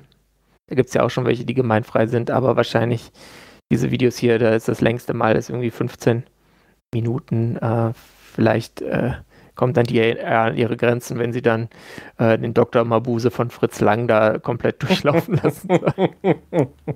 aber ich habe das auf jeden Fall ja. cool. Ich habe das Video im Vorfeld zur Sendung tatsächlich mal angeschaut und ähm, extra nicht durchgelesen, was in der Beschreibung stand, weil ich war sehr gespannt. Ähm, ich hätte jetzt eher darauf getippt, dass ähm, also ich, ich war mit, du siehst halt, dass es das bestimmte, du siehst an den Grenzen gerne, wo die Farbübergänge gemacht werden, dass, dass da offensichtlich was nachgearbeitet wurde. Ja. Und ich war mir dann nie sicher, ist das jetzt komplett animiert, was da gemacht wird, aber mit sehr interessanten Filtern, die da gemacht wurden. Oder dass da irgendwie mit, mit, mit CGI im Prinzip was, was dann später reingebaut wurde. Und ähm, da war so meine Überlegung, okay, das ist alles schon für, für Wuppertal, was ist das, 1992 gewesen? Ne, Quatsch, 1902. 92 war, war, war Jobs. Ähm, ähm, ob das, ob da ob vielleicht einfach nur die Schwebebahn fake war und der die noch dazu reingebaut hat, weil die, die passte so gar nicht ins Gesamtbild. Aber danke für die Erklärung, das war sehr interessant. Ähm, ich habe auch nochmal den Kanal von abonniert, da gibt es noch mehr interessante Sachen aus der Kategorie. Ja, es, es, lohnt sich wirklich. Also schaut euch diesen Kanal an, der ist, ja. da ist Hammerzeug drin. Yep. Ähm, ich habe, oh Gott, ähm, so, auf, Achtung, aufgepasst, Maus empfiehlt Analogradio. Ähm, WDR 5. Ähm, ich, ich, äh, ich, ich, glaube, der, der, der, Mitarbeiter hört sogar zu. Äh, ein Mitarbeiter hat mir äh, eine, eine Satire-Sendung im Radio empfohlen, nämlich Satire Deluxe auf WDR 5. Ähm, und jetzt müsste ich natürlich die Namen der Co-Hosts noch im Kopf haben, aber die habe ich noch nicht im Kopf. Warte mal. Ähm, äh, Henning Bornemann und Axel Naumer, genau. Machen da jeden Samstagmorgen. Genau, heute Morgen kommt auch wieder eine Folge machen da äh, so circa eine Stunde Satire im Radio und das gibt es dann auch in Podcast-Form mit RSS-Feed, wie sich das dann gehört, zum Abspielen. Ähm, kann man sich das noch runterladen. Und das ist sehr, sehr interessant gemacht. Ähm, das, der, der beste Vergleich, der mir da für so eine Satire-Sendung einfällt oder in der Art, wie, sie dargestellt und, und präsentiert wird, ist ähm, so eine Rap-Show. Ähm, das, das, das muss komplett durchgeskriptet sein, was die da machen mit großem Team oder zumindest mit sehr fähigem Team. Ob es groß ist, weiß ich nicht. Ähm, so jeder dritte Satz und da kommen da irgendwelche kurzen Einspieler, die das untermalen. Es ist technisch sehr gut gemacht und sehr unterhaltsam. Und zwischendrin haben die dann von irgendwelchen Kleinkünstlern dann auch noch irgendwelche Kleinkunstpreise, wo sie dann Leute interviewen und haben dabei dann so ähm, ähm, irgendwelche Cover-Parodien dann von Musik. Ähm, da gab es jetzt dann von ähm, hier, von wem war Perfekte Welle, war das Juli? Ähm, ja. Dann haben sie dann haben sie dann umgemünzt in, äh, das ist die zweite Welle, äh, wo es dann um Corona-Diskussion ist. Es war echt gut gemacht. Ich, ich, ich, stand lachend im Supermarkt. Ich wurde sehr komisch angeschaut. Also ähm, deswegen möchte ich das an dieser Stelle gerne empfehlen. Satire Deluxe von WDR 5. Ähm, gibt es das auch als Podcast? Ja, gerade am Anfang gesagt, gibt es auch als Podcast. Ah ja, gut. Kannst du, kannst du in deinem Podcast-Player mal suchen und dann findest du es. Hammer-Sache. Was ich auch gesehen habe, aber nicht empfehlen kann, ist The Rain Staffel 3. Ähm, das wäre diese niederländische Serie ähm, mit so, so postapokalyptisch und, und äh, der Boden ist Lava, beziehungsweise es regnet und da ist Gift drin und ähm, das, das fand ich in den ersten beiden Staffeln ganz gut. Das, das war ganz okay gemacht. Das Ende von Staffel 2 war schon so ein bisschen, ah, jetzt wird Science Fiction ähm, oder, oder so richtig, oder unrealistisch ist jetzt schwierig dazu zu sagen bei, bei einer postapokalyptischen Serie, aber da, da wurde schon, schon sehr schwer verständlich und Staffel 3 hat das nochmal immens gesteigert. Also Staffel 3 kann man weglassen. Das ist so ein bisschen wie Lost. Guckt euch das letzte nicht an. Ja. Damit sind wir durch. Ähm, wir schaffen es dann tatsächlich auf eineinhalb Stunden dieses Mal. Also mal wieder eine längere Folge. Ähm, wir reden jetzt gleich in der Aftershow noch ein bisschen äh, darüber, warum ich knapp 100 Euro für ein Stück Holz ausgebe und warum ich YouTube ihre 45% gönne und Peter Zweifel an Apple. Ähm, das wird es nicht im Audio-Feed auf, auf äh, eurem Podcatcher geben. Ähm, das machen wir jetzt hier nur in den Live-Shows. Von daher ähm, nach dem Outro geht es weiter. Äh, wir bedanken uns fürs Zuhören. Ähm, bleibt gesund und wir sehen uns in zwei Wochen wieder. Tschüss. Tra tragt eine Maske, Maske macht's gut. Viel zu spät das Intro gestartet. Outro. Outro, schön, ja. Intro in die Aftershow.